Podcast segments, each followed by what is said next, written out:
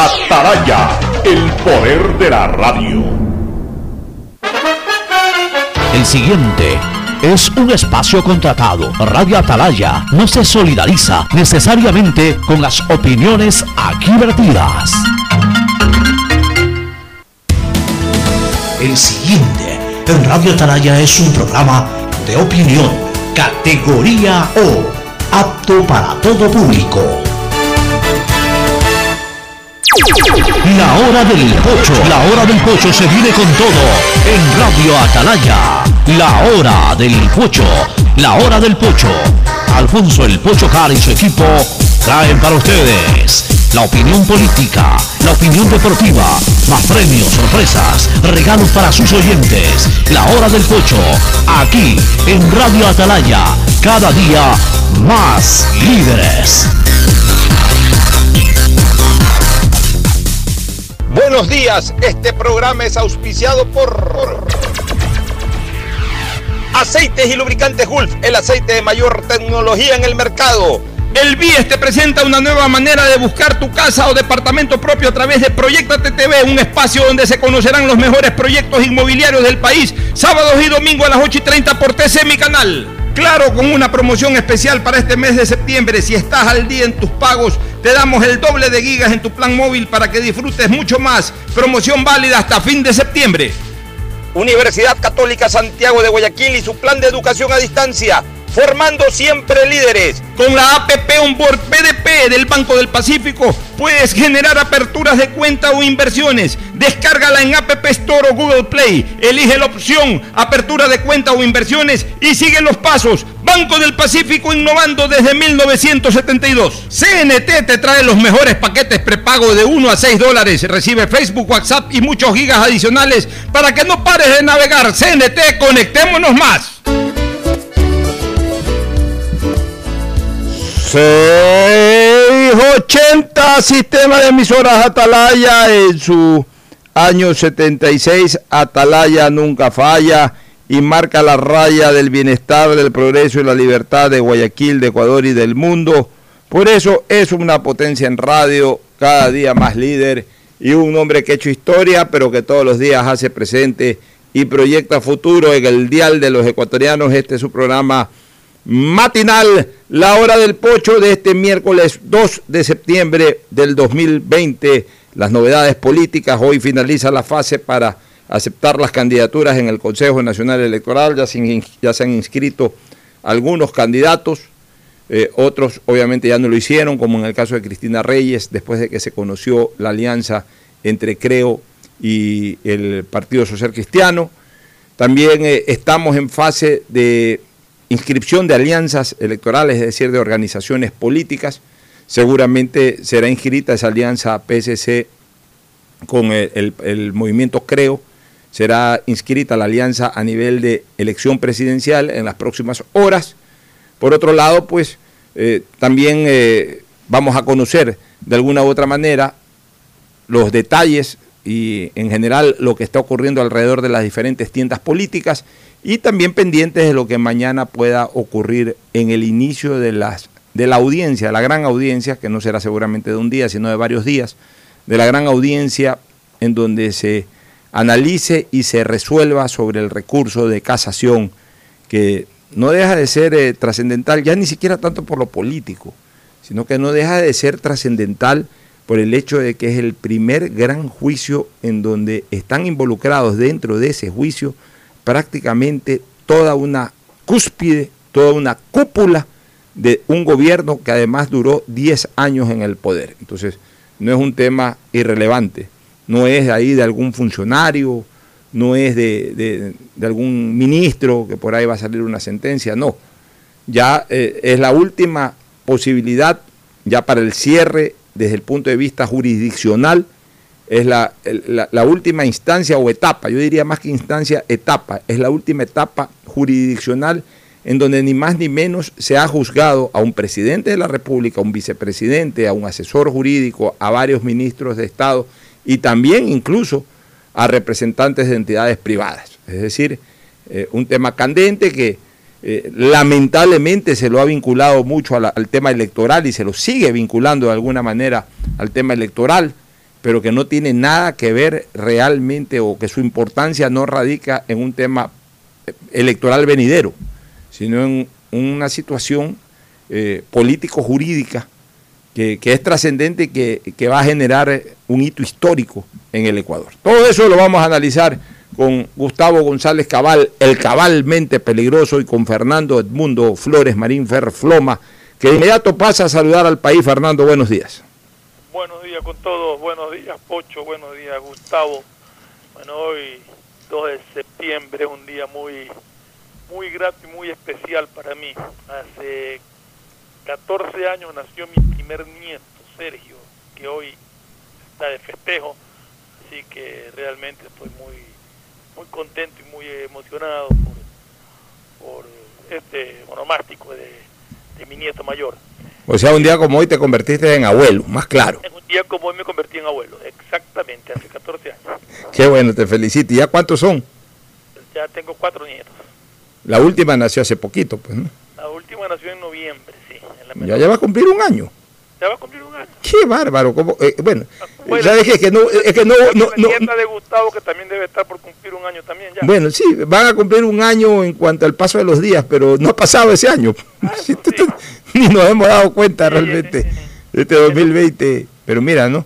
Para la historia de ellos nacieron, nacieron, nacieron en los meses previos a la gran pandemia que sacudió el mundo. Y Dios hasta en eso os bendijo a ambas familias, a la familia de, de Gustavo González, de su hijo, hija.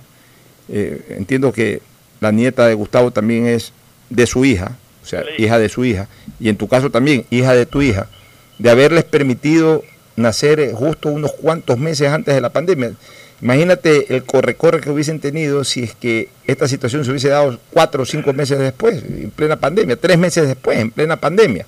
O sea, en, eso también Dios os bendijo, les ha dado salud a toda la familia y también anticipó de alguna manera que el nacimiento de vuestros nietos o nietas se haya producido eh, justo antes y no durante, que hubiese sido un momento terrible, porque no había ni siquiera cómo asistir médicamente a las diferentes personas de ninguna naturaleza, ni parturientas, ni, ni enfermos, ni de ninguna naturaleza. Todos vivimos esa tragedia, ni para qué eh, ponernos a recordar en este momento. voy a saludar a Gustavo, ¿te parece, Verfloma?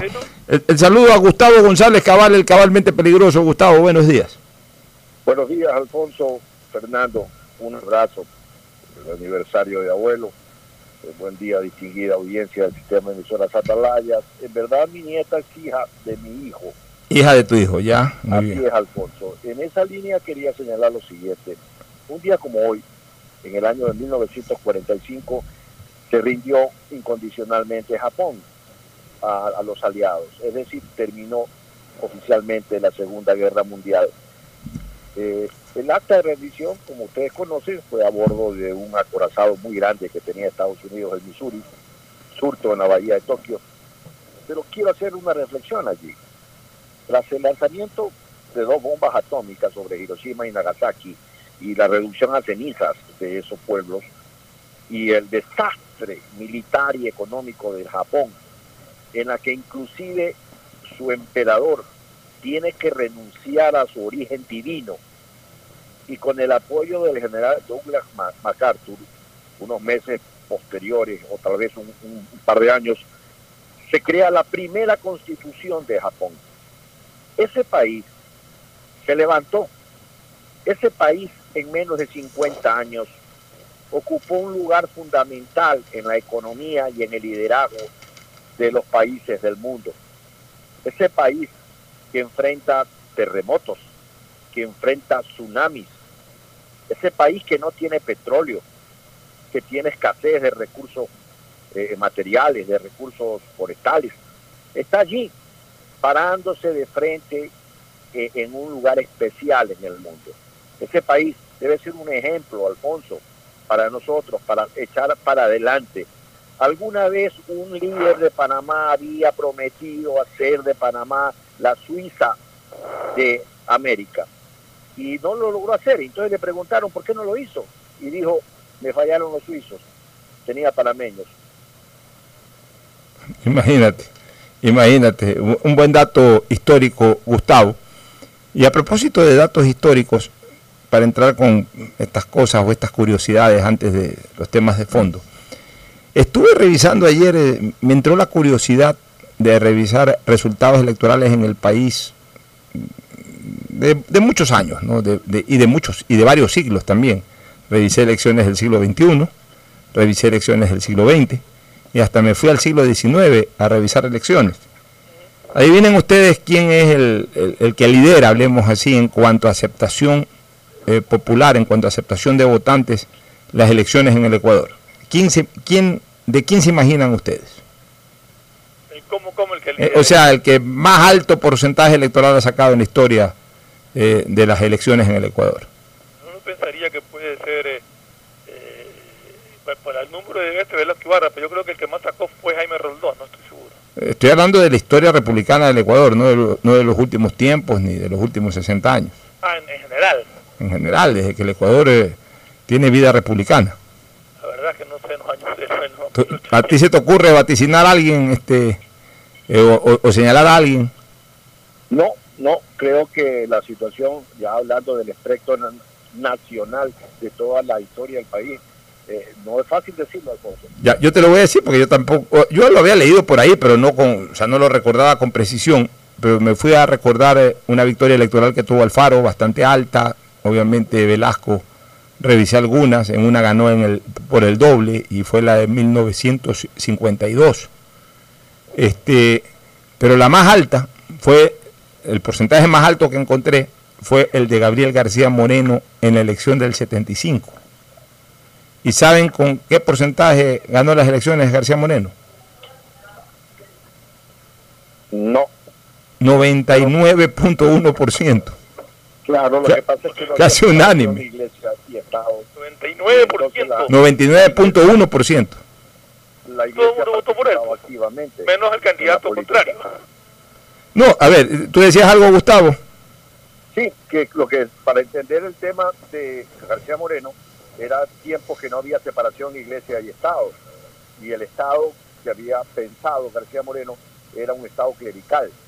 Entonces la iglesia tenía una participación muy activa en la política, muy frontal. Eh, y claro, tenía que estar allí. Además, la reducción del concepto de votante era distinto, no era universal había que tener una calidad especial para votar. De hecho, votaron 8.000 o 9.000 personas y García Moreno sacó el 99.1. No, no, no, no tan extremo, Fernando, como tú dices, de que solamente votaron en contra de García Moreno los candidatos rivales, que fueron dos o tres. Eh, sí sacaron algo, sacaron 20 votos, 30 votos. O sea que en total, en la suma, en la suma de lo que sacaron los otros candidatos, no llegaron al 1%, eh, fue exactamente 0.9%, y García Moreno sacó el, 90, el 99.1%. A eso se refería la, la, ironía mía de decir que solamente lo... Ah, claro, eh, eh, como comentario irónico, claro, sí, o sea, votó, votó todo el Ecuador menos los candidatos rivales, ni siquiera... ni siquiera pues algún grupo más o menos numeroso que haya respaldado a un candidato rival. Y de ahí ya, yo diría que esas elecciones en el, en el fondo, como bien las dice Gustavo, eran poco serias, ¿no? O sea, no podemos hablar de, que en un país gane un candidato con un 99.1%. Ojo, yo, yo soy muy afín a la historia de García Moreno, a mí me, encanta la, la personalidad histórica de García Moreno, me identifico mucho con esa personalidad histórica de García Moreno, pero tengo que decir las cosas como son, o sea, hoy o en ningún otro lado, eh, en momentos ni siquiera digo actuales, sino pretéritos normales, un candidato no puede ganar con el 99% de los votos, salvo que sea en una asamblea, salvo que sea en un grupo, eh, en un, grupo de votación absolutamente reducido. De todas maneras era una votación abierta, no fueron grandes cantidades, grandes miles de ecuatorianos los que votaron, pero me parece que fueron 8.000, 9.000, que igual era un grupo representativo como para que un candidato se lleve el 99.1% de los votos. De ahí estuve revisando otras elecciones, como las reñidas entre, entre Camilo Ponce y Raúl Clemente Huerta, la propia del velasquismo que ganó con las completas apenas con un 2% de diferencia, le ganó a Andrés F. Córdoba, le ganó a Andrés F. Córdoba en la elección del 68, estuve revisando la de Roldós con Sixto, estuve revisando las de, la de esta nueva y definitiva instancia ininterrumpida democrática del país. Y, bueno, o sea, ahora pues es obviamente más lógico que esté mucho más repartida la torta electoral. Pero sí hubo elecciones como esa de García Moreno, pero ojo, no solo la de García Moreno.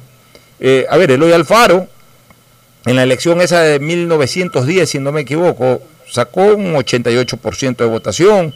Por ahí Leonidas Plaza Gutiérrez también sacó un 80 y algo, 90 y poco.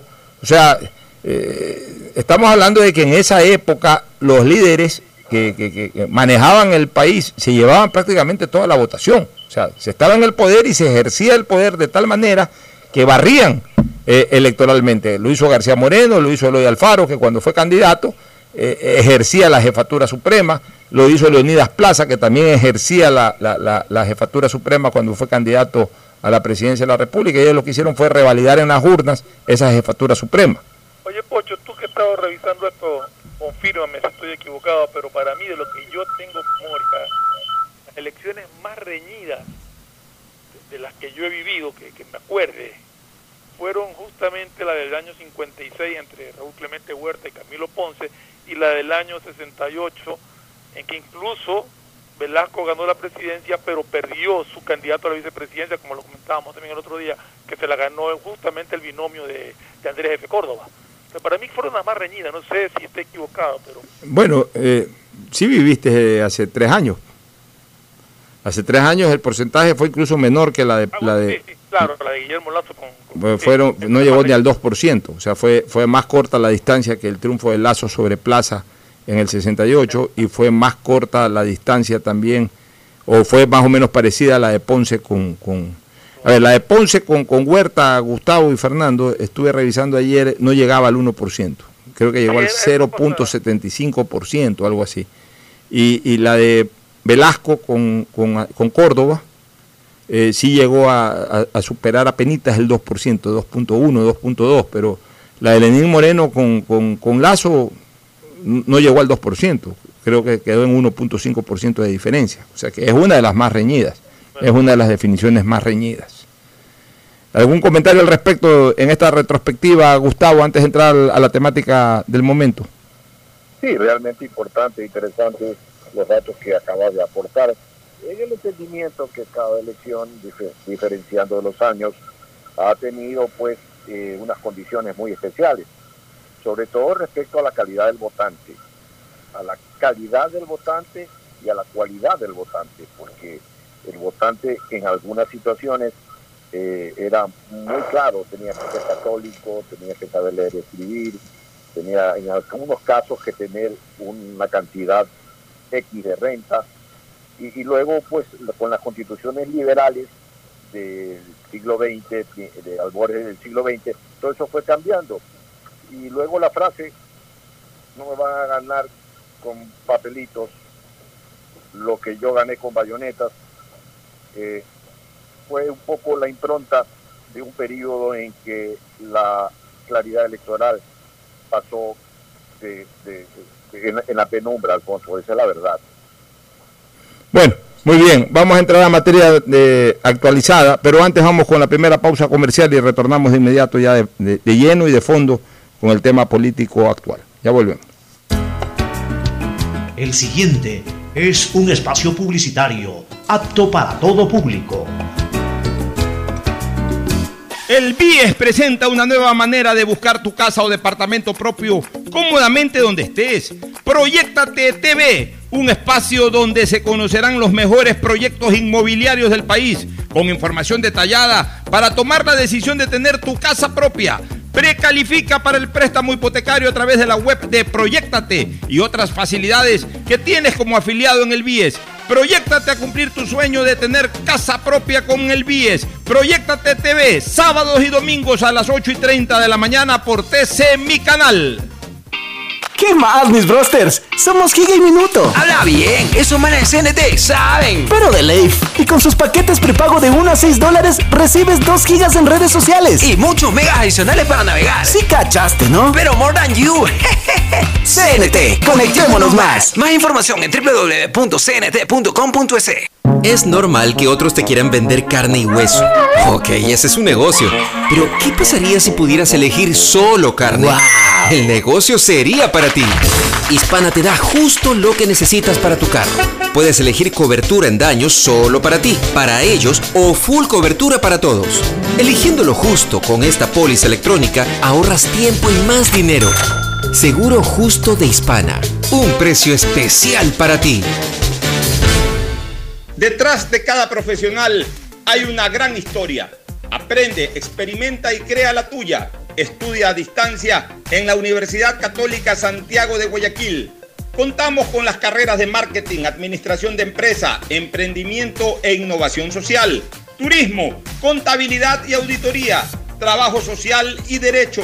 Sistema de Educación a Distancia de la Universidad Católica Santiago de Guayaquil formando Si quieres navegar más, los paquetes prepago Claro de 1 a 6 dólares te dan el doble de gigas para duplicar tu diversión. Porque en Claro si puedes disfrutar del doble de videos, posteos y memes a más velocidad. Y además te damos gigas gratis para hablar o videollamar sin parar por WhatsApp y Facebook Messenger desde donde tú estés. Activa ahora tus paquetes prepago en tu punto Claro favorito a nivel nacional por ti más conectados. Más información y condiciones en claro.com.es.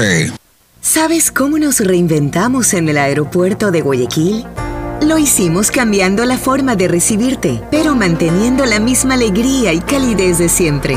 Reinventamos la forma de que vuelvas a ver a tus seres queridos y hasta la forma de sentirlos cerca, pero cumpliendo siempre con los protocolos de bioseguridad para precautelar tu salud y la de tu familia. Por eso en el aeropuerto nos reinventamos para volver a abrir las puertas de Guayaquil al mundo, porque a Guayaquil la levantamos juntos. Autoridad Aeroportuaria junto a la Alcaldía de Guayaquil. Si quieres estudiar, tener flexibilidad horaria y escoger tu futuro, en la Universidad Católica Santiago de Guayaquil trabajamos por el progreso en la educación, ofreciendo cada día la mejor calidad Estamos a un clic de distancia. Contamos con las carreras de marketing, administración de empresa, emprendimiento e innovación social, turismo, contabilidad y auditoría, trabajo social y derecho. Sistema de Educación a Distancia de la Universidad Católica Santiago de Guayaquil formando líderes siempre. Hola, profesores. Si sabían que CNT tiene los juegos más pepa de la web, hablen bien. Recargando este 6 latas, recibes sin costo una suscripción a CNT Gamers, el portal con los juegos más top para que no pares de divertirte. CNT, conectémonos más. Más información en www.cnt.com.es. El BIES presenta una nueva manera de buscar tu casa o departamento propio cómodamente donde estés. Proyectate TV, un espacio donde se conocerán los mejores proyectos inmobiliarios del país, con información detallada para tomar la decisión de tener tu casa propia. Precalifica para el préstamo hipotecario a través de la web de Proyectate y otras facilidades que tienes como afiliado en el BIES. Proyectate a cumplir tu sueño de tener casa propia con el BIES. Proyectate TV, sábados y domingos a las 8 y 30 de la mañana por TC Mi Canal. Llegó el momento de volver a abrir las puertas a la ilusión, de prender las luces a un futuro mejor, de empezar de nuevo. Presentamos Crédito Reactiva de Ecuador, un crédito con fondos del gobierno nacional para micro, pequeños y medianos empresarios, al 5% de interés. Recíbelo ahora y empieza a pagar en 6 meses, hasta 36 meses plazo. Llegó el momento de reactivar la producción y proteger el empleo. Juntos saldremos adelante. Banco del Pacífico. A Ecuador, lo reactivamos todos. El gobierno de todos. Hay sonidos que es mejor nunca tener que escuchar. Porque cada motor es diferente. Desde hace 104 años, lubricantes Gulf mantiene la más alta tecnología y calidad en línea de aceites para motores a diésel y gasolina. Está hecho con una fórmula especial para dar excelente protección a todo tipo de motores, evitando el desgaste prematuro de pistones, anillos y árbol de levas, ayudando a mantener limpio el motor y libre de depósitos que se forman por las altas o bajas temperaturas. Dele a su motor lo que se merece. Lubricantes Gulf, la más alta tecnología en lubricación. 104 años preservando la vida de su motor. Lubricantes Gulf. Gulf es más lubricante.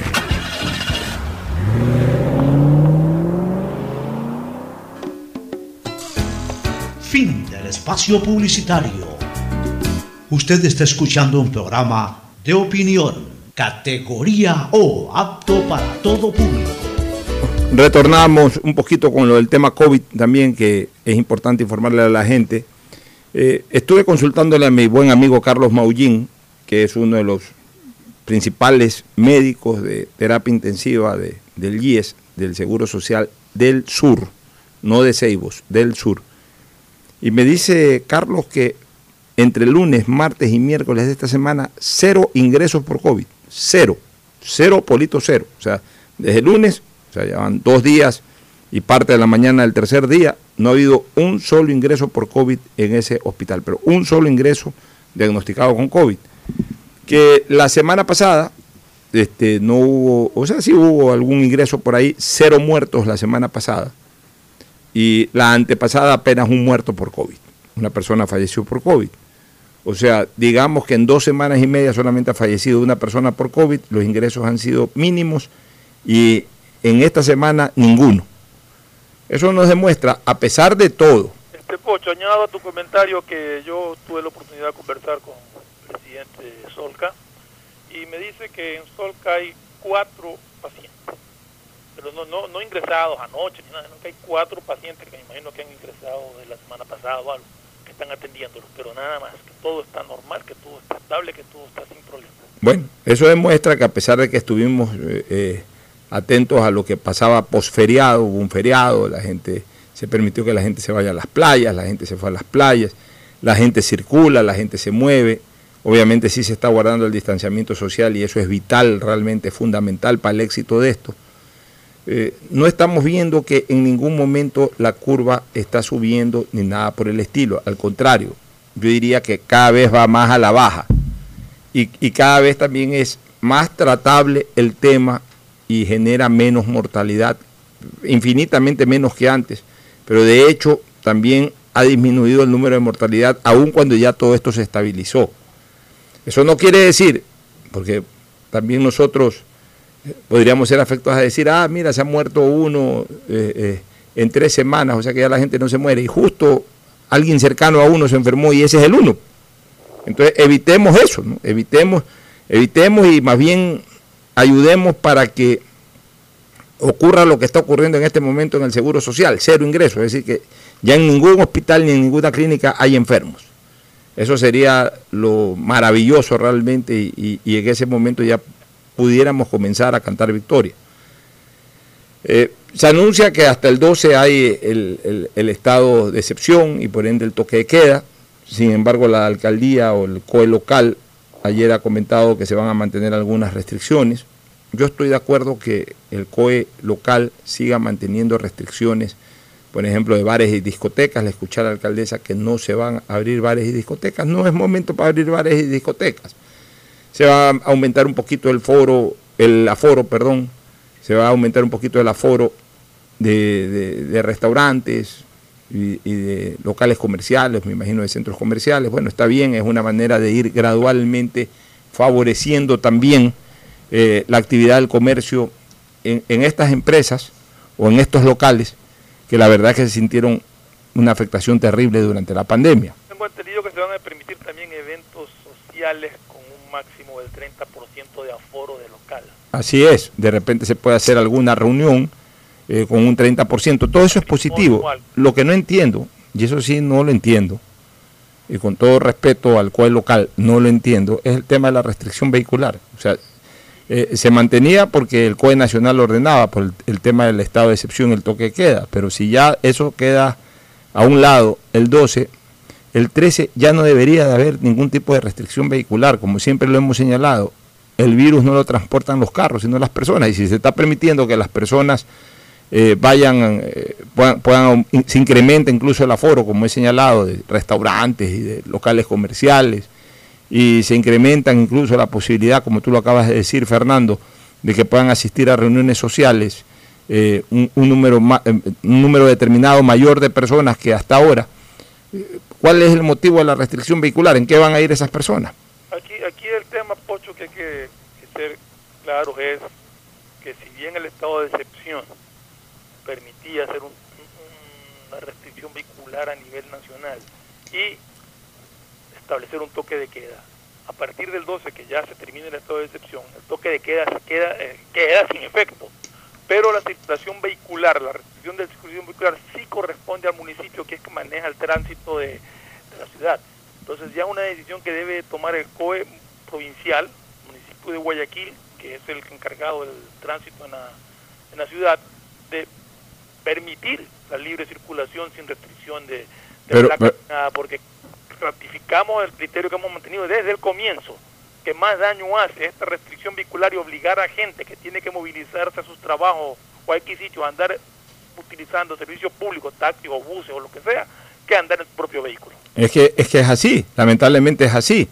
Y además, a ver, sí, eh, por supuesto que los municipios del país pueden hoy regular, controlar el tránsito, pues no pueden restringir derechos que sí se pueden dar durante un estado de excepción. O lo pueden hacer de una manera temporal con fines organizativos, más no, más no, por ejemplo, pico y placa, de repente entre 7 y 10 de la mañana no pueden salir eh, no pueden salir placas de- de- con, con este último dígito, pero, pero ya restringir la circulación un día determinado para una placa par y otro día determinado para una placa impar, sin estado de excepción, me parece que, que- no es la medida más acertada. Y nosotros lo hemos venido señalando desde siempre, incluso desde que se abrió de luz verde, perdón, de luz roja a luz amarillo el tema. Porque insistimos, si ya se permite que la gente ande en las calles, bueno, es la gente la portadora del virus, no es el carro el portador del virus. O sea, esa misma persona que tiene una placa impar, por ejemplo, y que no puede circular un día sábado, por poner un ejemplo, este, sí puede andar en la calle. Puede andar en la calle con su mascarilla, ok, anda en la calle. Pero esa persona es la que potencialmente llevaría el virus, no es el carro.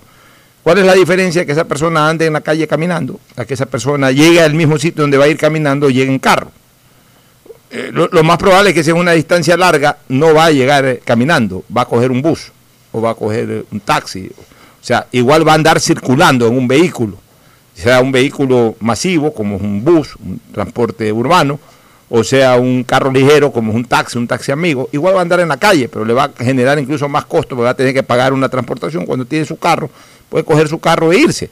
Entonces, eh, lo, lo discutíamos y lo apelábamos desde el comienzo, y no va a ser la excepción ahora. Me parece que el día 13 debería de recuperarse nuevamente la posibilidad de que todo el mundo pueda circular sin ningún tipo de restricción, obviamente con todas las medidas de bioseguridad y de, distanciamiento cuando se desembarquen de su vehículo, o dentro del vehículo ir eh, limitado en cuanto a- a cupo de personas. Un carro que tiene capacidad para cuatro personas no pueden ir cinco, seis o siete, deberán ir las cuatro máximo, y si es menos cantidad de gente, mejor todavía. Pero de ahí a restringir la circulación, mantenerla posterior a un estado de excepción, no me parece que es la mejor idea. No sé, Gustavo, qué opinión tengas. Bueno, sí, yo creo que ese tema tiene que ser eh, muy bien revisado. Hay que manejarse con cautela. Alfonso, yo, yo soy un hombre que frente al COVID creo que uno tiene que respetarlo, no temerlo, pero respetarlo. Tiene que conservar toda la estructura que se pueda para preservar en los cuidados. El tema de las placas, a, mi manera de ver las cosas, está dando resultados.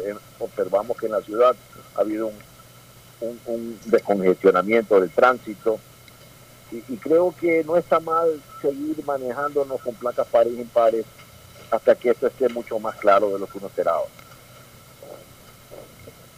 Sí, Bueno, es tu opinión, por supuesto muy respetable, estás de acuerdo y me parece bien. Yo en lo personal estoy en desacuerdo, no desde el 12 en adelante, estoy en desacuerdo desde hace dos meses atrás. Y aquí lo hemos pronunciado varias veces con, con Fernando Flores Marín Ferfloma.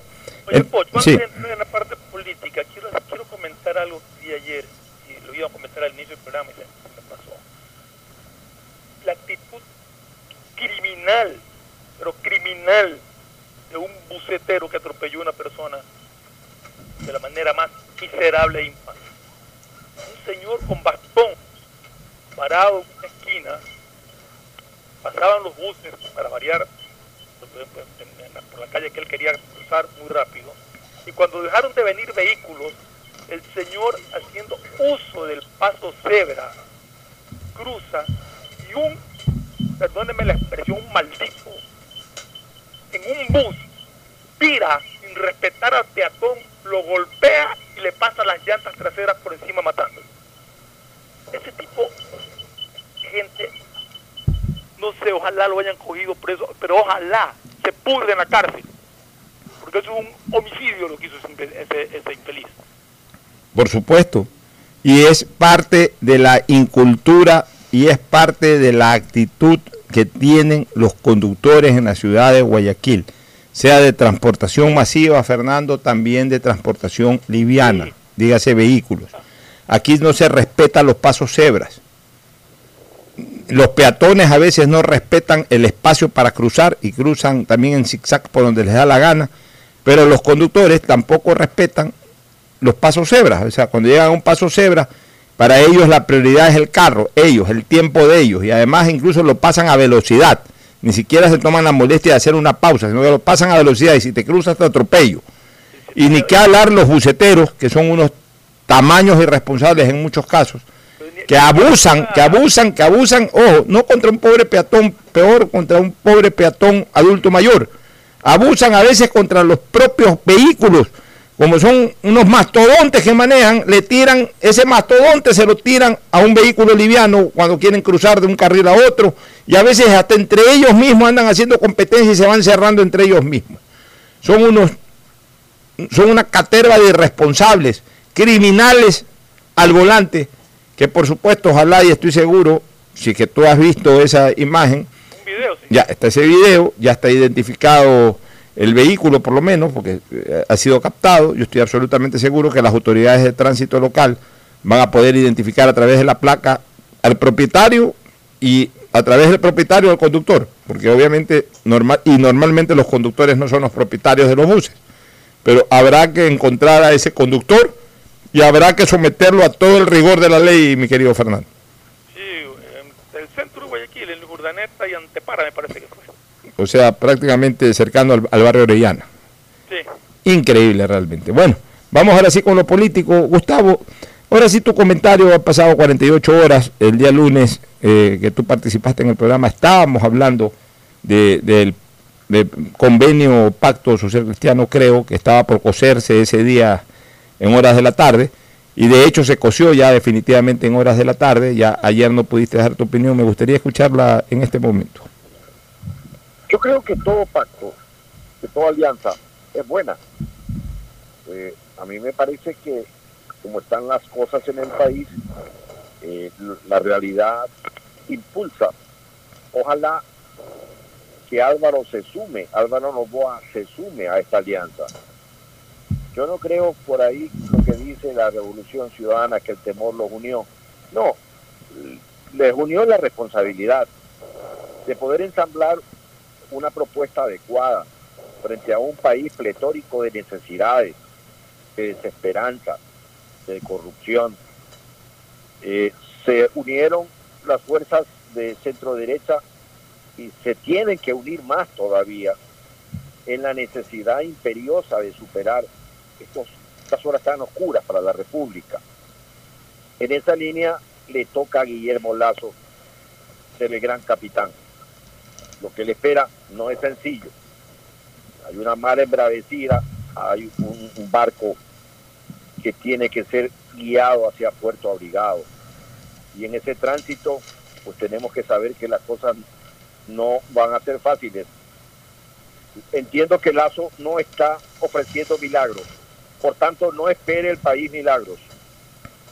El país tiene que tener muy claro que va a ser difícil salir de la situación en la que un político y un grupo de políticos metieron a la República, Alfonso.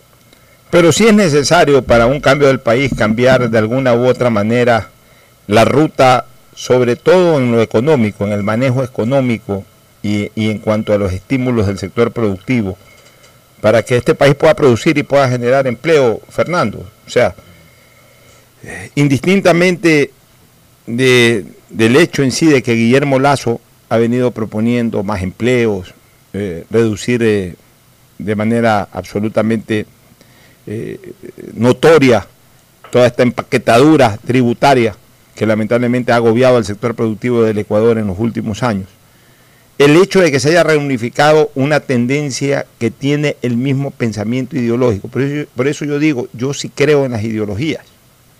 Eso de que las ideologías no existen no es tan cierto. Las ideologías existen. ¿Qué, ¿Qué, es la ideología? La ideología es el conjunto de ideas para buscar lo que uno considera el bienestar. O sea, el bienestar es el objetivo, es la meta, pero la ideología es el vehículo que te lleva a ese conjunto de ideas para buscar ese bienestar. Porque, a ver, la izquierda, yo no creo que no busque el bienestar. Incluso la extrema izquierda, yo no creo que no busquen el bienestar. Pero, pero tienen unas ideas que son de ellas, que según ellos, esas son las ideas que conllevan al bienestar de una colectividad. Y obviamente nosotros nos oponemos, quienes pensamos distintos, nos oponemos porque consideramos que esas no son las ideas adecuadas, sino las que por acá se predican. O sea, al final de cuentas todo el mundo busca el bienestar. Pero la ideología siempre tiene que existir, porque la ideología es, es, es ese vehículo, es el vehículo de las ideas que a, un, a una organización política o a un gobierno lo llevan a buscar ese bienestar. Entonces, en ese sentido, ese vehículo que es la ideología, ese vehículo de las ideas, eh, que es la ideología, eh, contienen ideas bastante parecidas, tanto los de Creo como los del Partido Social Cristiano. Es decir, ideologías que se basan en no más impuestos, ideologías en que se basan en una economía abierta, en una economía social de mercado, en una libre competencia, en la menor cantidad de peso y restricciones a la producción, en que el Estado, y esto es importantísimo y aquí quizás se pueda marcar una diferencia, en que el Estado no sea excesivamente paternalista y coja todo para que a partir de que ese coja todo, en donde puede comenzar a funcionar el Estado, reparta, rep, pero además reparta tarde, mal y nunca, pero que reparta, que sea el Estado el que reparta. No, acá más bien hay un, un, criterio de que el sector productivo tiene que producir y a partir de la producción intensa del sector productivo se genere fuentes de empleo. Pero para que el sector productivo pueda producir necesita de reglas claras y necesita tener la menor cantidad de peso posible encima. Todo es tan lógico que se lo puede graficar con ejemplos. El sector productivo es como un conjunto de atletas. Exactamente lo mismo que un conjunto de atletas que tienen que correr 100 o 200 metros. Si a ese conjunto de atletas les quitamos mochilas y los dejamos como corren los atletas con, con una camiseta tipo eh, BBD, ni siquiera con medias para que no les pesen las medias, con los zapatos de correr y con una pantaloneta lo más corta y ajustado posible, esos atletas vuelan. Pero si a esos atletas le ponemos zapatos de suela, le ponemos una mochila de 20, 30 libras o de 40 libras, le ponemos un pantalón de vestir, le ponemos una camisa de smoking para que se ponga a correr, el atleta que como atleta en menos de 10 segundos cruza la meta de 100 metros, ese mismo atleta con todas esas cosas se va a tomar posiblemente 30 o 40 segundos en llegar a la meta de los 100 metros. Es exactamente lo mismo acá. Ese es el sector productivo. El sector productivo no es otra cosa que un corredor que necesita la menor cantidad de peso o de carga posible encima para poder correr más rápido, para poder volar. Lo que nosotros necesitamos es que el sector productivo vuele en los próximos años. Y en ese sentido, ese contenido ideológico que es muy similar, tanto de Creo como del Partido Social Cristiano, hoy se unen, hoy van en una sola tendencia, en una sola corriente, se ha podido reunificar la tendencia y de esa manera es probable de que tengan un mejor resultado electoral y llegando al poder, lo que dice Gustavo, no hay que esperar que se haga milagros, pero sí hay que esperar que se haga lo que han dicho siempre.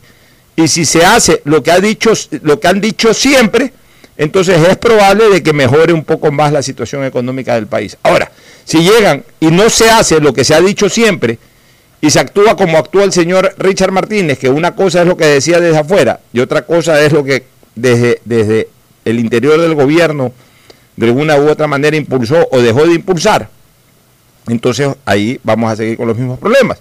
Pero acá sabemos de que Lazo es una persona pro empresa, es una persona pro economía social de mercado, es una persona a favor de tumbar toda esa carga exageradamente pesada que el Estado le aplica a los sectores productivos y que es un hombre obsesionado especialmente por tratar de fomentar el empleo. Entonces, bajo esa consideración, pensamos que esta reunificación de la tendencia puede ser favorable para la misma desde el punto de vista electoral y si llegan al poder para el Estado ecuatoriano, mi querido Ferfloma. Sí, Pocho, y además hay que tomar en cuenta, yo creo que Guillermo Lazo tiene un panorama mucho más claro que el que tenían en las elecciones pasadas en cuanto a cómo se recibe el país.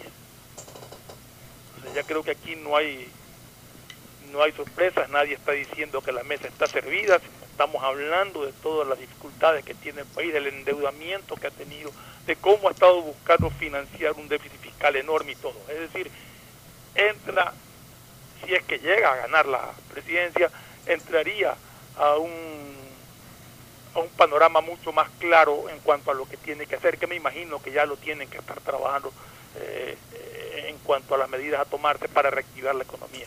Porque el, generar empleo y el generar eh, progreso tiene que ver con reactivar el aparato económico. La, empresa privada es a la larga la que debería de ser la gran generadora de, de, trabajo y de empleo. No es el gobierno el destinado a, a generar trabajo a través de, de, las, de, los, eh, de los institutos públicos, no. Es el, la empresa privada la que tiene que garantizar y generar empleo a los ciudadanos, pero para eso la empresa privada necesita tener incentivos en esta época y necesita tener reglas claras. Entonces creo que en ese sentido habría una ventaja. La otra sería, pues, eh, ya es el pueblo el que va a escoger, volver o seguir con un sistema de endeudamientos y de y de que de un Estado eternamente paternalista que termina en las condiciones actuales, de financiado completamente, metiéndole la mano a todo lo que encuentra de recursos por cualquier lado, desconociendo aportes importantísimos como el que se desconoció de, del IES que lo tiene pues en la situación actual al IES tres años que pasaron y que no fueron, no fueron retroactivos, negándole ese 40%. Y ahora, de la Corte Constitucional le devolvió el 40%, no hay cómo pagarle porque no hay plata, porque se cayeron toda la plata.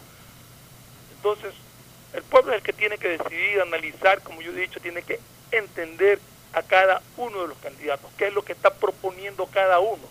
Pero no esas promesas falsas, no las mentiras, sino saber exactamente, en comprender cuál es aquel que le habla con la verdad, o sea, a cuál le cree realmente. No votar por simpatía, porque me cae bien, porque me cae mal, no escuchemos las propuestas que hacen. Veamos quién es sincero, quién es lógico en lo que está diciendo. Y en base a eso tomar decisiones. Bueno, he visto, Fernando y, Gustavo, algunos personajes de la política que, que, están desfilando por los corredores del Consejo Nacional Electoral aceptando sus candidaturas. Lo que pasa es que no observo tampoco una plataforma de difusión importante en esas organizaciones políticas y esa es una de las ventajas del binomio Lazo Borrero, hoy con el auspicio también del Partido Social Cristiano. No hay duda de que tanto el PCC como, en este caso creo, tienen plataformas de difusión bastante más estructuradas, bastante más organizadas. Y prácticamente hoy se concentra, se concentra la atención mediática sobre la campaña de Lazo. Yo diría, dando, dando, dando un panorama o dando un escenario muy similar al de ya una segunda vuelta, en donde como que hay un solo candidato de este lado, que es precisamente el referido eh, líder del, del movimiento Creo.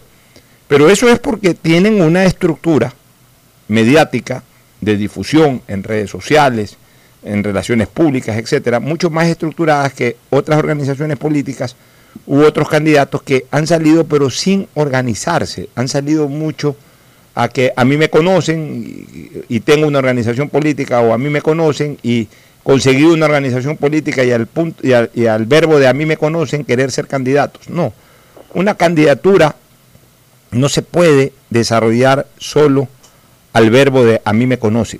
Una candidatura necesita tener estructuras, estructuras sociales, estructuras mediáticas, estructuras tecnológicas.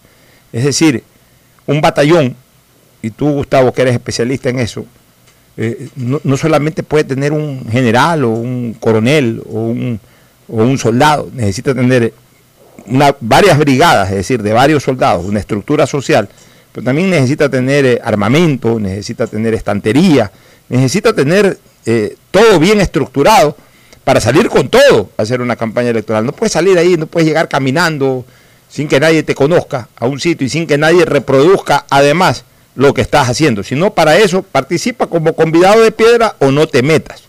Pero bueno, eh, uno con lupa va descubriendo ciertos personajes que, que, van entrando en la contienda electoral. Y, por ejemplo, hoy día vi que se ha inscrito Fernando Villavicencio acompañando a César Montúfar que va de candidato a la Asamblea, me parece que liderando la Asamblea Nacional. Eh, César Villavicencio es una persona que evidentemente ha hecho mucha noticia con sus denuncias y todo, y podría uno imaginarse que el escenario ideal para Villavicencio podría ser la Asamblea Nacional, porque es justamente el foro de fiscalización y de denuncias. Pero hay que ver, y ahí es cuando uno dice, ¿no? Hay que ver si le alcanza la imagen. Porque al final de cuentas en una contienda electoral pesa mucho la organización política por la cual se corre y pienso que concertación en este momento se muestra muy débil. Pero también da la impresión de que definitivamente Montúfar va a correr, porque el día de ayer fue a firmar la aceptación de la candidatura y no se ha hablado de ninguna alianza, a pesar de que él advirtió o puso a la orden el tema, pero vemos de que no ha llegado a ningún acuerdo con ningún movimiento político. llegó un acuerdo con Carrasco de Podemos.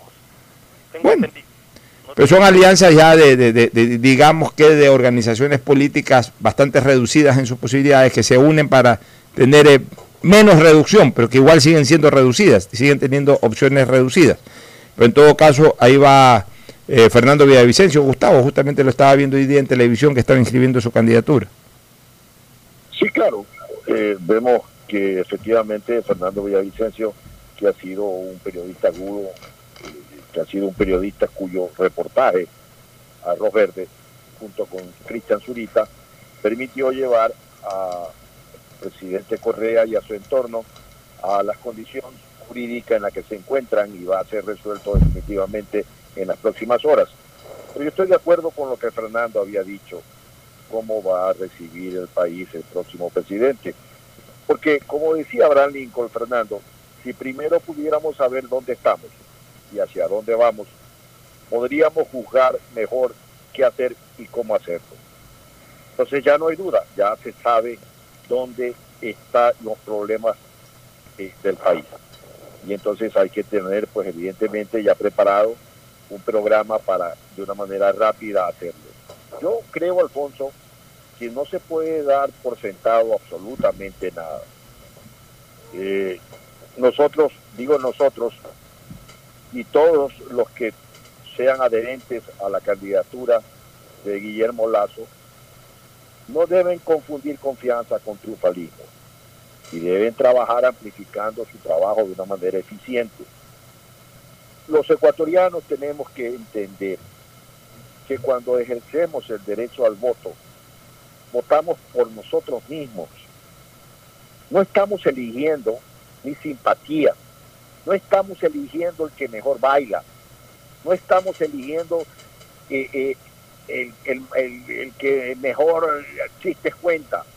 Estamos eligiendo a un líder que tiene que velar por nuestras eh, realizaciones. En ese sentido, hay que votar mirando la realidad, votando mirándole los ojos a los hijos y a los nietos. ¿no? Pero este tema tenemos que hacerlo todos. Es decir, no basta con que vayamos y depositemos el voto. Si nosotros queremos un cambio, tenemos que luchar por ese cambio, donde estemos, apoyando como se pueda hacerlo para lograr aumentar, amplificar esta voluntad del cambio. Nos vamos a una recomendación comercial, retornamos con un breve análisis político final. Auspician este programa. Aceites y lubricantes Gulf, el aceite de mayor tecnología en el mercado. Acaricia el motor de tu vehículo para que funcione como un verdadero Fórmula 1 con aceites y lubricantes Gulf. El BIES te presenta una nueva manera de buscar tu casa o departamento propio cómodamente en el lugar donde estés a través de Proyecta TV, un espacio donde se conocerán los mejores proyectos inmobiliarios del país con información detallada para tomar la decisión de tener tu casa propia. Puedes precalificarte para el préstamo hipotecario a través de la web de Proyectate. Este programa se emitirá todos los sábados y domingos a las 8 y 30 por TC, mi canal. Proyectate TV, la nueva fórmula para conseguir y lograr el sueño de tu vida. ¿Quieres estudiar? Tener flexibilidad horaria y escoger tu futuro.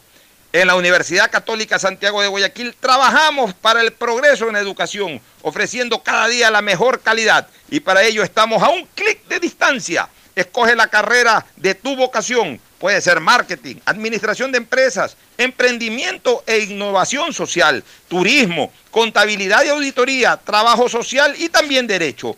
Consulta en nuestra página web mayor información y esquemas de admisión. Universidad Católica Santiago de Guayaquil, formando siempre líderes. CNT te trae los mejores paquetes prepago de 1 a 6 dólares. Recibe Facebook, WhatsApp y muchos gigas adicionales para que no pares de navegar. CNT, conectémonos más. Necesitas abrir una cuenta de ahorros pero no tienes tiempo para hacerlo. Con la APP Onboard Banco del Pacífico puedes abrir una cuenta de ahorros sin moverte del lugar en donde estés, en pocos minutos desde tu celular. Hazlo ahora mismo y verás lo rápido y seguro que es. Descárgala en App Store o Google Play. Banco del Pacífico, innovando desde 1972. Queremos agradecerte por no tener valores pendientes, por eso solo en Claro te damos el doble de gigas en tu plan móvil para que disfrutes mucho más. Promoción válida hasta el 30 de septiembre. Por ti, más conectados.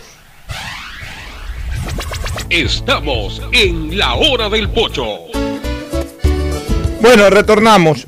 Oye, otra ventaja que veo de Lazo en este escenario electoral que se está presentando Fernando y Gustavo haciendo una retrospectiva, a mí me gusta mucho eh, hacer retrospectivas porque al final de cuentas pueden cambiar las generaciones, pero las tendencias cambian poco. O sea, el comportamiento en tendencia pueden cambiar desde lo ideológico, pero, pero no, bajo, no bajo ciertos parámetros, como por ejemplo que al final de cuentas son los líderes de sus organizaciones o de las organizaciones los que terminan teniendo el mayor protagonismo electoral.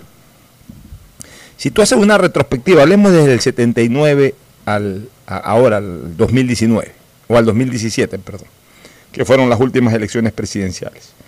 Salvo la inicial de 1979, en donde ganó un candidato que fue adquiriendo liderazgo en la campaña, pero que fue presentado, que fue bautizado al inicio de la misma por, por Assad Bucarán, y en razón de que la gente sí terminó de entender de que se hizo todo lo posible e imposible para que Bucarán no sea, hablo de Assad Bucarán, no sea candidato a la presidencia y hubo ese voto de solidaridad, que no creo que es el mismo sentimiento que hay hoy a favor de Correa. Además, Bucarán no tenía tampoco el rechazo, bajo ningún concepto, tenía el rechazo tan alto como el que hoy tiene Correa. O sea, no podemos comparar figuras dentro de los escenarios políticos del 79 con el 2021 de Assad Bucarán con Correa. Assad Bucarán en ese momento tenía una aceptación superior al 50%, superior de largo al 50%. Por eso que si él se lanzaba era candidato, era presidente fijo y no se lanzó y pudo ser presidente a quien propuso y a quien respaldó. No es lo mismo hoy de Correa, que tiene un nicho electoral importante, pero también tiene un rechazo que es muy superior incluso al nicho que lo respalda. Entonces... Señalado algo, eh, la, personalidad y la oratoria de Jaime Roldós también ayudó muchísimo. Y, también ayudó muchísimo, o sea que no son escenarios parecidos, pero, pero volviendo un poco a mi análisis en retrospectiva, si tú te das cuenta, siempre quienes lideraron sus organizaciones políticas terminaron llegando a la presidencia con excepción de dos casos. ¿Y cuáles, cuáles fueron esos dos casos? Lenín Moreno y Yamil Maguat. En el caso de Maguat, cuando ganó, no estaba claro que él era el gran líder de la democracia cristiana. La democracia cristiana eh, nunca terminó de consolidar un, líder absoluto, un líder caudillo. La democracia cristiana siempre se manejó como un foro abierto de pensadores. Entonces, y, y- y mira que ganó Yamil Maguad, pero hubo discusión o hubo dudas sobre el triunfo de Yamil Maguad. Y el otro, Lenín Moreno, que no lideró, eh, nunca fue líder de su organización política, y también hubo dudas sobre el resultado electoral de Lenín Moreno. Pero de ahí tú te vas en retrospectiva, desde 1984 siempre ganaron los que lideraron una organización. Este, León Febres Cordero era líder del Partido Social Cristiano. Rodrigo Borja era el líder de la izquierda democrática. En el 92 Sixto lideraba una tendencia serrana de centro derecha que se le atribuía al Partido Social Cristiano y por la escisión o división que hubo, terminó siendo un enfrentamiento de centros derechas de la sierra con la costa y terminó ganando quien lideraba la tendencia de la sierra, pero lideraba, aunque sea un movimiento político que se creó solo para esa elección, pero era una tendencia, era una corriente que él la lideraba, que se pedía primero desde la misma sierra al interior del Partido Social Cristiano y luego se la pidió desde exterior del Partido Social Cristiano. En el 96 ganó Bucarán, que era el líder de su, de su tendencia o de su organización política. En el 98 ya hablé de lo de Maguat. En el 2002 la ganó Lucio, que lideró su organización política, que no fue puesto ahí por alguien ni que se consiguió un partido para, para, para participar, sino que él mismo organizó, salió de la cárcel, organizó, caminó casa por casa, lo que sea, fundó su movimiento y ganó una elección presidencial. En el 2006 Correa lideró su propia organización, aunque no salió como Alianza País, pero, pero evidentemente él fue el que eh, eh, logró pegar todas las etiquetas, socialismo y todas esas etiquetas que eh, desarrollaron su campaña del año 2006 y con esa ganó y luego y a partir de esas mismas etiquetas armó Alianza País y con esa volvió a ganar eh, en las dos reelecciones en que participó como candidato. O sea, siempre el líder de una organización tiene ventaja porque es el que penetra más en el imaginario de la gente. Y en ese sentido, yo viendo hoy la papeleta, al único líder de organización que veo compitiendo es a Guillermo Lazo. Porque al no estar Jaime Nebot, y al más bien estar unido hoy a Guillermo Lazo, al no estar Álvaro Novoa, que es otro que, que- siempre ha estado al frente de una organización política, al, ya conocer el desgaste que lamentablemente ha tenido Lucio y, su no despegue, definitivamente en la contienda electoral o en las contiendas electorales, y el resto todos son eh, eh, líderes de organizaciones políticas que todavía no han terminado de prender o que han conseguido organizaciones políticas para correr, porque no las han diseñado, no las han organizado ellos. Entonces, esta es otra ventaja desde el punto de vista electoral que veo en la candidatura de Guillermo Lazo, porque tampoco los indígenas, los indígenas están divididos, o sea, los indígenas son de la conalle que consiguen Pachacute, el que llega primero a Pachacute, ese es el que es candidato. Y en el lado de Correa, pues tampoco Araujo es el líder de esa organización, sino que es Correa lo que puede influenciar Correa. Entonces, bajo todas esas circunstancias y bajo todos esos conceptos, veo que estructuralmente la candidatura de Lazo definitivamente es la que le lleva ventaja y delantera a todas las demás. Gustavo, no sé cuál es tu opinión al respecto. Sí, Alfonso, a, mí me parece que nadie se baña dos veces en el mismo río y en los temas sociales tampoco.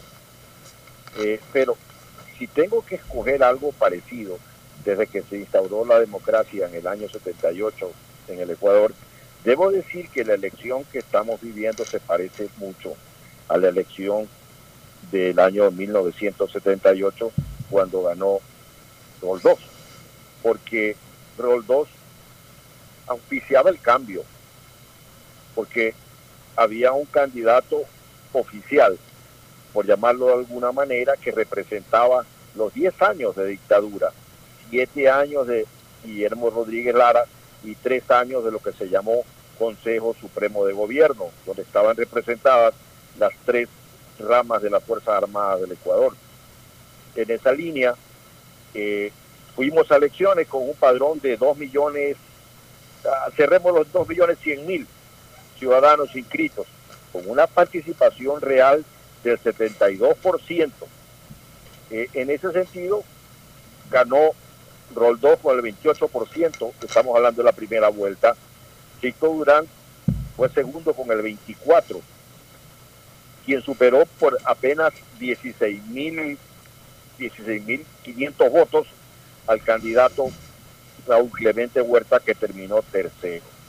En la segunda vuelta, el líder del cambio y el candidato que era un, una suerte de continuismo de los 10 años de la dictadura, que tenía tras de sí un gran reclame como haber sido un gran alcalde de Quito, pero era un alcalde que se quedó con la dictadura también.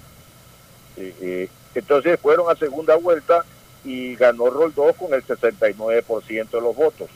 Cabe recordar, Alfonso, que el Partido Liberal ya se había fraccionado no entre Raúl Clemente Huerta y Francisco Huerta Montalvo, que era el candidato presidencial, y lo defenestraron por el tema que se llamaba Fedesarrollo, no un contrato de una institución que se dedicaba a hacer estudios sociales eh, en los barrios pobres de Guayaquil. Imagínate tú, el contrato era por 120 mil sucres y se desapareció misteriosamente el informe de Contraloría y de esa manera dijeron que no había informe de Contraloría y defenestraron al candidato que era Francisco Huerta Montalvo con Blasco Peña Padilla.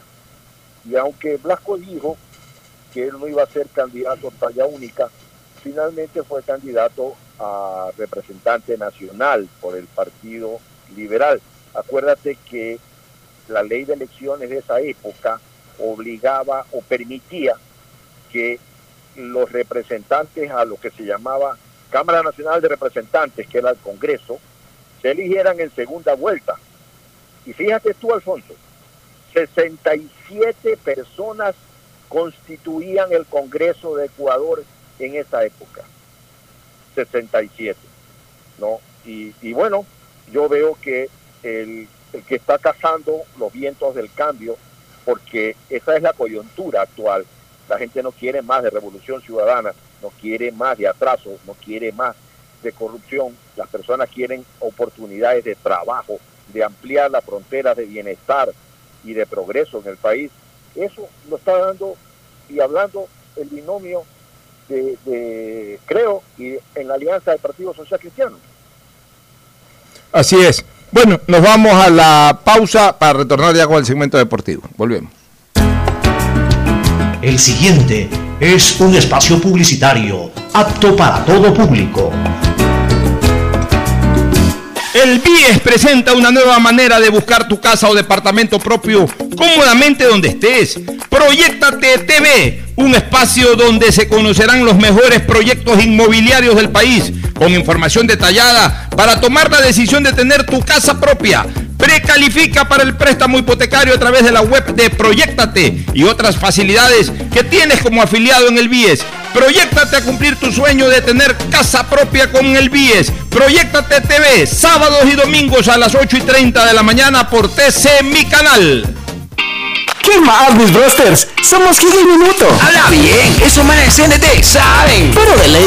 Y con sus paquetes prepago de 1 a 6 dólares, recibes 2 gigas en redes sociales. Y muchos megas adicionales para navegar. Sí cachaste, ¿no? Pero more than you. CNT, conectémonos más. Más información en www.cnt.com.es. Es normal que otros te quieran vender carne y hueso. Ok, ese es un negocio. Pero, ¿qué pasaría si pudieras elegir solo carne? El negocio sería para ti. Hispana te da justo lo que necesitas para tu carro. Puedes elegir cobertura en daños solo para ti, para ellos o full cobertura para todos. Eligiendo lo justo con esta póliza electrónica, ahorras tiempo y más dinero. Seguro justo de Hispana. Un precio especial para ti. Detrás de cada profesional hay una gran historia. Aprende, experimenta y crea la tuya. Estudia a distancia en la Universidad Católica Santiago de Guayaquil.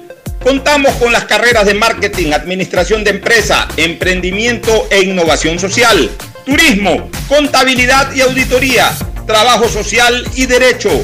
Sistema de educación a distancia de la Universidad Católica Santiago de Guayaquil formando líderes siempre. Si quieres navegar más, los paquetes prepago Claro de 1 a 6 dólares te dan el doble de gigas para duplicar tu diversión. Porque en Claro si puedes disfrutar del doble de videos, posteos y memes a más velocidad y además te damos gigas gratis para hablar o videollamar sin parar por WhatsApp y Facebook Messenger desde donde tú estés. Activa ahora tus paquetes prepago en tu punto claro favorito a nivel nacional por ti más conectados. Más información y condiciones en ¿Sabes cómo nos reinventamos en el aeropuerto de Guayaquil? Lo hicimos cambiando la forma de recibirte, pero manteniendo la misma alegría y calidez de siempre. Reinventamos la forma de que vuelvas a ver a tus seres queridos y hasta la forma de sentirlos cerca, pero cumpliendo siempre con los protocolos de bioseguridad para precautelar tu salud y la de tu familia. Por eso en el aeropuerto nos reinventamos para volver a abrir las puertas de Guayaquil al mundo, porque a Guayaquil la levantamos juntos. Autoridad Aeroportuaria junto a la Alcaldía de Guayaquil. Si quieres estudiar, tener flexibilidad horaria y escoger tu futuro, en la Universidad Católica Santiago de Guayaquil trabajamos por el progreso en la educación, ofreciendo cada día la mejor calidad. Estamos a un clic de distancia. Contamos con las carreras de marketing, administración de empresa, emprendimiento e innovación social, turismo, contabilidad y auditoría, trabajo social y derecho. Sistema de Educación a Distancia de la Universidad Católica Santiago de Guayaquil, formando líderes siempre. Hola profesores, si sabían que CNT tiene los juegos más pepa de la web, hablen bien. Recargando este 6 latas, reciben sin costo una suscripción a CNT Gamers, el portal con los juegos más top para que no pares de divertirte. CNT, conectémonos más. Más información en www.cnt.com. El presenta una nueva manera de buscar tu casa o departamento propio cómodamente donde estés. Proyectate TV, un espacio donde se conocerán los mejores proyectos inmobiliarios del país, con información detallada para tomar la decisión de tener tu casa propia. Precalifica para el préstamo hipotecario a través de la web de Proyectate y otras facilidades que tienes como afiliado en el BIES. Proyectate a cumplir tu sueño de tener casa propia con el BIES. Proyectate TV, sábados y domingos a las 8 y 30 de la mañana por TC Mi Canal. Llegó el momento de volver a abrir las puertas a la ilusión, de prender las luces a un futuro mejor, de empezar de nuevo. Presentamos Crédito Reactiva de Ecuador, un crédito con fondos del gobierno nacional para micro, pequeños y medianos empresarios al 5% de interés. Recíbelo ahora y empieza a pagar en 6 meses hasta 36 meses plazo. Llegó el momento de reactivar la producción y proteger el empleo. Juntos saldremos adelante. Banco del Pacífico. A Ecuador, lo reactivamos todos. El gobierno de todos. Hay sonidos que es mejor nunca tener que escuchar. Porque cada motor es diferente. Desde hace 104 años, Lubricantes Gulf mantiene la más alta tecnología y calidad en línea de aceites para motores a diésel y gasolina. Está hecho con una fórmula especial para dar excelente protección a todo tipo de motores, evitando el desgaste prematuro de pistones, anillos y árbol de levas, ayudando a mantener limpio el motor y libre de depósitos que se forman por las altas o bajas temperaturas. Dele a su motor lo que se merece. Lubricantes Gulf, la más alta tecnología en lubricación. 104 años preservando la vida de su motor. Lubricantes Gulf. Gulf es más lubricante.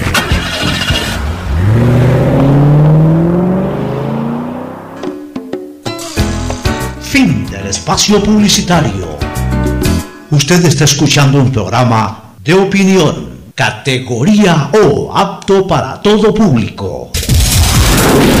En la hora del pocho presentamos Deportes, Deportes.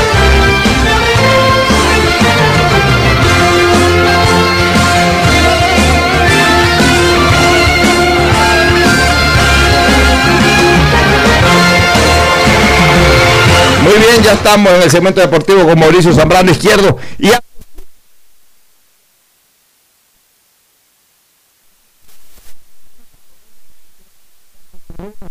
y terminó ganando Muchurruna a propósito de los pronósticos.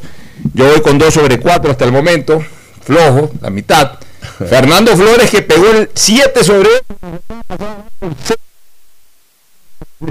Mauricio apenas con el tiempo de Barcelona eh, pudo sacar cabeza y Agustín y yo vamos liderando con dos puntos sobre cuatro en disputa. Interesante lo del fútbol, eh, como digo, lamentablemente que no se puede ver, Pocho, pues el fútbol como antes, eh, canal abierto, en fin, y ojalá que llegue la solución.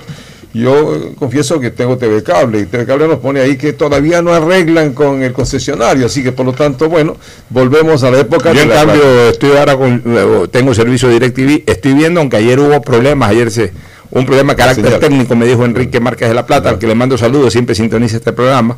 Hubo problemas de carácter técnico, pero para el partido con Barcelona se recuperó la señal sin ningún problema. Interesante, pero es la fecha 10 que tiene mucho más. Eh, bienvenido Mauricio Zambrano Izquierdo. ¿Qué tal? ¿Cómo están? Buen día con todos. Así es, mire que aparte de que se jugó la fecha número 10, eh, también se presentan novedades en cuanto a eh, despidos de técnico. Bueno, eh, Humberto Pizarro, perdón, hizo oficial que, que se, se terminó su, su ciclo en el Un exactamente. caballero, Humberto Pizarro, sí. se va renunciando o, o si ya le objetivo pidieron la también. renuncia, presentó una carta de agradecimiento, como se deben ir los entrenadores, acá no, acá se van demandando, se van diciendo cualquier cosa, se van enfrentándose a los dirigentes, presentando demandas. Qué bien eh, por eh, el, el- el amigo Humberto Pizarro. que siempre le termina yendo bien eh, ascendiendo con los equipos. Luego le- ya en primera le, toca un, un poco más mantenerse, pero siempre le va bien a Humberto Pizarro. Otra de las novedades es la posible contratación de Fernando Gaibor, que bueno, lo- yo creo que en Guayaquil City eso estaba revisando, aún no lo hacen oficial, pero hay medios que, lo hacen oficial a Fernando Gaibor como como nuevo jugador del Guayaquil City es una novedad y creo que eh, es un buen refuerzo para el Guayaquil City quien este año eh, está sorprendiendo en cuanto a su juego. Y para terminar, otra novedad es la de Liga de Puerto Viejo, los problemas internos que hay en Liga de Puerto Viejo. Eh, hoy, por ejemplo, que juega frente a Independiente del Valle, no está convocado Esteban Drede, quien se habla de que tuvo una fuerte discusión con Insúa, eh, quizás sea por, eh, no le gusta eh, de la manera que están entrenando o que está planteando el director técnico, parece que ha pasado a mayores y lo mismo con Maxi Barreiro, eh, es uno de los que no estarán el día de hoy. Y ahora no sé, algún problema de, de carácter, ¿no? Eh, no se conoce, quien lo conoció muy bien fue Pocho precisamente, que le dijo hasta ahí nomás alguna vez a Insúa, eh, cuidado, se complique la situación. Yo creo que podrían haber dificultades de orden económico en Puerto Viejo, pero creo que son situaciones más bien de carácter. ¿Qué está pasando ahí? Sí, así es, vamos a ver qué pasa y en todo caso eh, el problema es de que Liga Deportiva Universitaria de Puerto Viejo aparentemente se está debatiendo en un terrible problema de camerino. Ferfloma, eh, contigo, oye, 0 sobre 4 hasta el momento, preocupante eh, eh, eh, eh, tu ruta en, en esta jornada, ¿no? Yo te escribí ayer y te dije que esta semana me iba, no me iba a ir bien. y cuidado, aciertes con Emelec también. Hice, hice un resultado hoy día solamente para ver si Emelec me vuelve a hacer quedar mal. Y gana hoy día. O sea, al- y, a, y a lo mejor si se da lo de siempre o lo que se está dando últimamente, más bien te termina condenando con un cero, o no, más bien te termina salvando. Porque tú apostando por Nacional, de repente sacas uno sobre, sobre ocho y, el único resultado que acertaría es la derrota de Melec. no sería nada raro en esto, ¿no? No, no, no, eso no. Sea, Yo, yo ese, ese, ese resultado lo puse para ver si Emelec me hace quedar mal y gana. Pero en todo caso, quería comentar era que el día de ayer, y, me imagino que tuvo un peso decisivo en el resultado del partido, creo que se dio una de las expulsiones más rápidas que yo me recuerde. Al minuto de juego. Segundos. Al minuto de juego. Al minuto de juego lo expulsaron a- al, al jugador de Espínola. 50 segundos. Sí. Bien, menos todavía. O sea, que, ¿pero qué habrá pasado? ¿Que lo habrá insultado? No, vi, pero sí, como Zidane dice. Realmente para mí no lo cabecea, sino esa mala costumbre que tienen de agachar la cabeza para ponerse como torito bravo. Con hombros. a- frente con frente. El árbitro Ya los 50 segundos se pueden poner frente con frente. Se supone que se entra relajado. ¿no? Al calor del partido es que uno va perdiendo la compostura en un momento determinado. Porque es que, ¿Tú nunca viste un partido del Tompudo Guerra? ¿No? El Trompudo Guerra entraba desde el comienzo insultando a todo el mundo, por eso que se llama, por eso que le decían trompudo. El Trompudo Guerra siempre fue un genio fuerte, ¿no? Jugaba mucho con la boca de entrada. A los rivales les insultaba. Bueno, es que la, la expulsión que, el- la discusión que tuvo fue con Romero, que todos saben cómo juega Romero. eh, Luis Romero, ¿no? Pero bueno, mira, yo quiero hablar ra- rapidito del triunfo del Barcelona. Barcelona ganó con comodidad. Si bien es cierto que Burray eh, tuvo complicidad en el primer gol, pero salvó es- tres pero pelotas mano especialmente uno, un remate eh, que fue al ángulo derecho, casi que ya en un mano a mano, y estiró muy bien el brazo y alcanzó a sacarla con la mano. Eh, una, una salvada espectacular, en donde ahí uno ve escuela de arquero. Sí, sí, sí. Eh, Esa es la típica posición de un arquero de escuela, o sea, que tiene escuela para tapar. Eh, yo creo que Burray es un buen arquero, pero como cualquier eh, guardameta puede tener un error. Realmente fue a, a coger una pelota abajo y en un momento determinado se la aflojó, le pegó en la rodilla, quedó suelta y entró el pichi escalada. Y, 116 anotó. goles el Pichu. Bueno, anotó, es uno de los jugadores históricos, también ya tiene 13 años jugando Sí. en el fútbol ecuatoriano. pues, ¿no? O sea, y, y lo, lo- lo bueno de él es que se mantiene, a pesar de tener 13 años jugando en el fútbol ecuatoriano, vino muy joven, lo trajo en Melega a los 19 años. Si- sin embargo, sigue vigente, ¿no? Yo creo que el, el jugador eh, activo que más goles le ha hecho a Barcelona. Le lleva 11 goles. le lleva. Bueno, Barcelona siempre le hizo goles en Sí. los clásicos, en cualquier lado. Bueno, pero, eh, pero luego Barcelona repuntó, manejó muy bien. Otra vez me gustó el desenvolvimiento de Díaz. Muy clarito y esta vez muy bien acompañado por Emanuel Martínez. Emanuel Martínez es un motorcito. Es un motorcito. Es ese típico jugador eh, que yo no creo que sea el que pueda liderar la zona de gestación de un equipo, pero es un excelente acompañante. No eh, estoy comparándolo por si acaso. No quiero que me digan, ve, ya lo está comparando. No, no lo estoy haciendo bajo ese fin, sino para un poco enfocarlo en su funcionamiento con el patrón de juego de, de alguna estrella, de alguna celebridad en el fútbol. Es una especie como de un Jorge Burruchaga, el Burruchaga de Maradona, o el Carlos Enrique de esa época de Maradona. O sea, el, el jugador que acompaña, el jugador que ayuda a armar, el jugador que tiene talento, el jugador que tiene buen juego en sus pies, pero que además tiene una particularidad, llega bien al área, o sea, es un volante ofensivo que pisa mucho el área. Ayer hizo un y golazo. que, y que anota gol, goles. El primer gol es un golazo, una buena maniobra y una extraordinaria Y se va a definición. decir que tenemos Martínez para rato. Es un Martínez y queda otro Martínez que va precisamente a cumplir su objetivo. Y caso, el pase de Díaz que le pone en el primer gol también. Fue un pase maravilloso. Sí. No, Díaz, Díaz es un jugador. es- Pasan los partidos y yo sigo insistiendo que Díaz. Pero es que no terminan de entender y hablan de Panor y hablan de otros jugadores a los que yo admiré mucho, pero, pero días, días por tiempo. Pero es que, ¿sabes qué? Hay gente que se estanca en el fut- en el tiempo, ¿no? Y, y que no quieren salir de los 70, no quieren salir. Ya a los 80 llegan con, con coraje y llegan a los 80, porque para ellos lo ideal es solamente hablar de los 60, de los 50, Más de los viejitos, 40. Y no, no, no pienso que es así, ¿no? Pero bueno, en todo caso yo igual respeto todos los criterios. Ayer Michael Arroyo también fue uno de Eh, los que el terminó tercer gol mira, resaltando. primer Arroyo jugó bien, pero, Sí, sí. pero por supuesto lo que más mérito le da a la actuación de Arroyo fue ese golazo de tiro libre. Y Arroyo nunca va a perder su calidad para patear. Arroyo debe ser de los mejores chuteadores del fútbol ecuatoriano. Él, eh, el, el- el chico este Mera, el ¿cómo se llama? Cachorro Mera. Cachorro Mera. Mera. Había uno, que jugaba, había uno que jugaba en River Ecuador, que no me acuerdo su apellido, pero que hacía, que después fue al Cuenca, por ahí, que hacía bastantes goles de tiro libre. Eh, hay cuatro o cinco que realmente disparan muy bien. Ángel Gracia, Eh, Carlos Gracia Ferrao, ahora, Arboleda, Arboleda, o Moisés sea, Corozo. Después, de ver ese remate de ese tiro libre de Richard Calderón. De Richard Calderón. Richard bueno.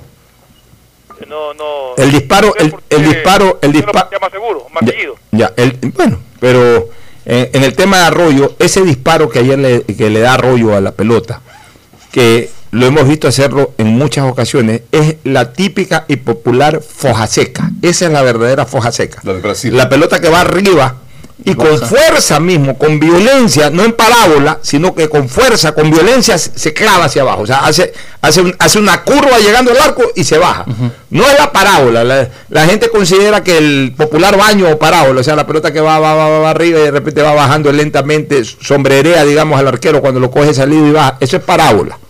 Eso es eh, sombrerito, como quieran llamarle. Eso no es foja seca. La foja seca es cuando con la misma velocidad con que la pelota sube, de repente da la curva y baja. Y va con potencia. Que, que- claro, por eso, que es, es un efecto, es, es más o menos como las curvas, la curva de arriba hacia abajo de los pitchers en béisbol.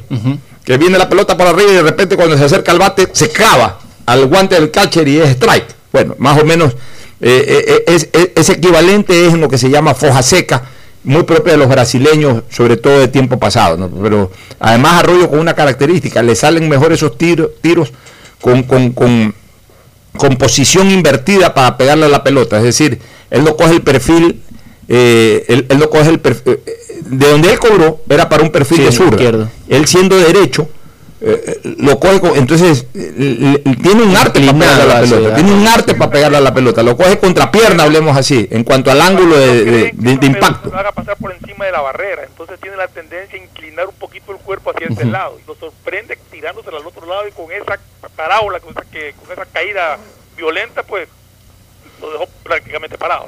Barcelona también- Vámonos, vámonos, vámonos a, a una última recomendación comercial para retornar ya al cierre. Auspician este programa. Aceites y lubricantes Gulf, el aceite de mayor tecnología en el mercado. Acaricia el motor de tu vehículo para que funcione como un verdadero Fórmula 1 con aceites y lubricantes Gulf. El BIES te presenta una nueva manera de buscar tu casa o departamento propio cómodamente en el lugar donde estés.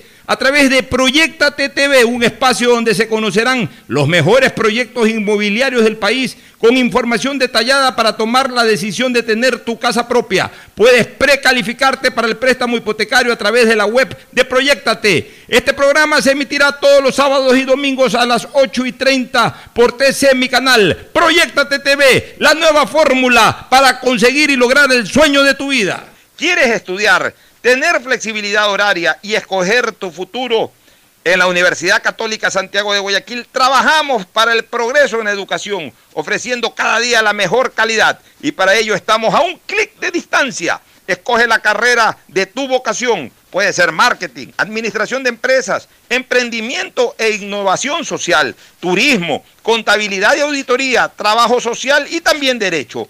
Consulta en nuestra página web mayor información y esquemas de admisión. Universidad Católica Santiago de Guayaquil, formando siempre líderes. Cámbiate a CNT, ahora tu chip prepago tiene más de 3 gigas para navegar y minutos a todas las operadoras, todo por 7 días para que no pares de compartir. CNT, conectémonos más. Si te entusiasma la idea de tener la oportunidad de invertir y más aún si puedes hacerlo de una forma rápida y segura, entonces la APP Onboard BDP del Banco del Pacífico es para ti. Sí, porque con ella puedes realizar una inversión en minutos desde tu celular y además puedes obtener una mejor tasa. Descárgala en App Store o Google Play. Elige la opción inversiones, sigue los pasos y listo. Banco del Pacífico, innovando desde 1972. Si quieres navegar más, los paquetes prepago Claro de 1 a 6 dólares te dan el doble de gigas para duplicar tu diversión, porque en Claro sí puedes disfrutar del doble de videos, posteos y memes a más velocidad.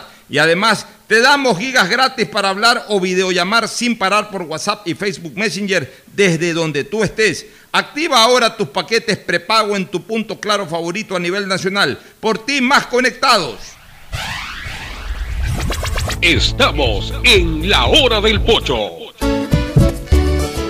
Bueno, antes de terminar, eh, Agustín, eh, Mauricio y Fernando, una noticia de último momento de Sport Center.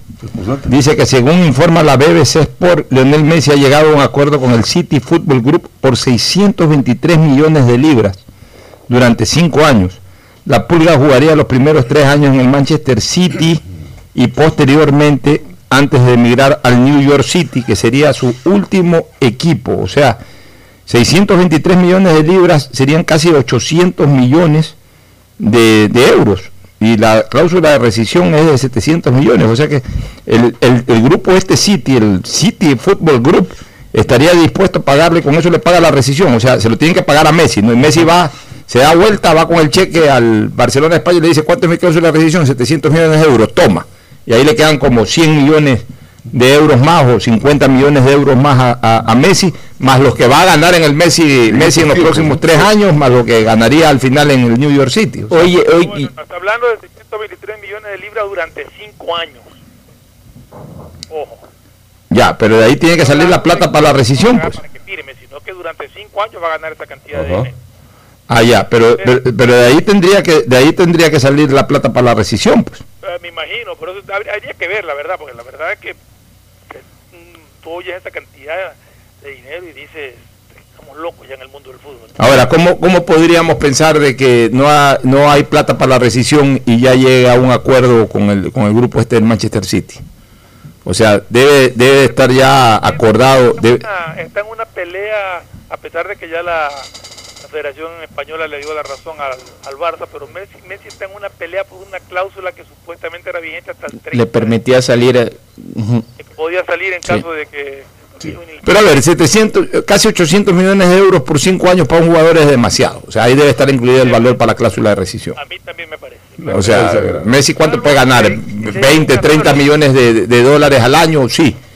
Eh, pero no, no va a ganar en, cin- en, en cinco años de 800 millones. Estamos hablando de que va a ganar eh, 150 millones de, de- de- euros anuales. Eso es imposible. Salvo que haya un acuerdo para no pagar 700 millones como cláusula de sino poco menos transar, porque igual Messi se para seis meses, no juega y se va libre. Es lo que están esperando. Justamente hoy en la mañana llegaba el papá de, de- de Messi, Jorge Messi, a Barcelona y le preguntaron que cómo ve su hijo en Barcelona y le dijeron difícil que se quede. Ahora, Barcelona, Ba- Barcelona eh, si, si le dan 500 millones de euros, presta. Sí, sí.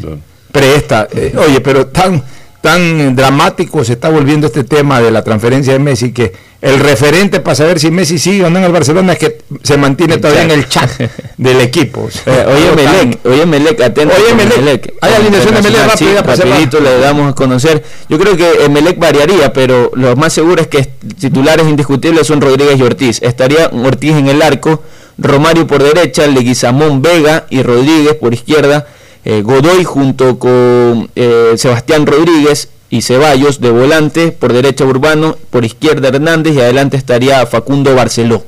Bueno, y con eso entonces esperemos a ver que haya el mayor éxito, especialmente para el equipo de Melé que está quedando en el vacío. Gracias por su sintonía. Este programa fue auspiciado por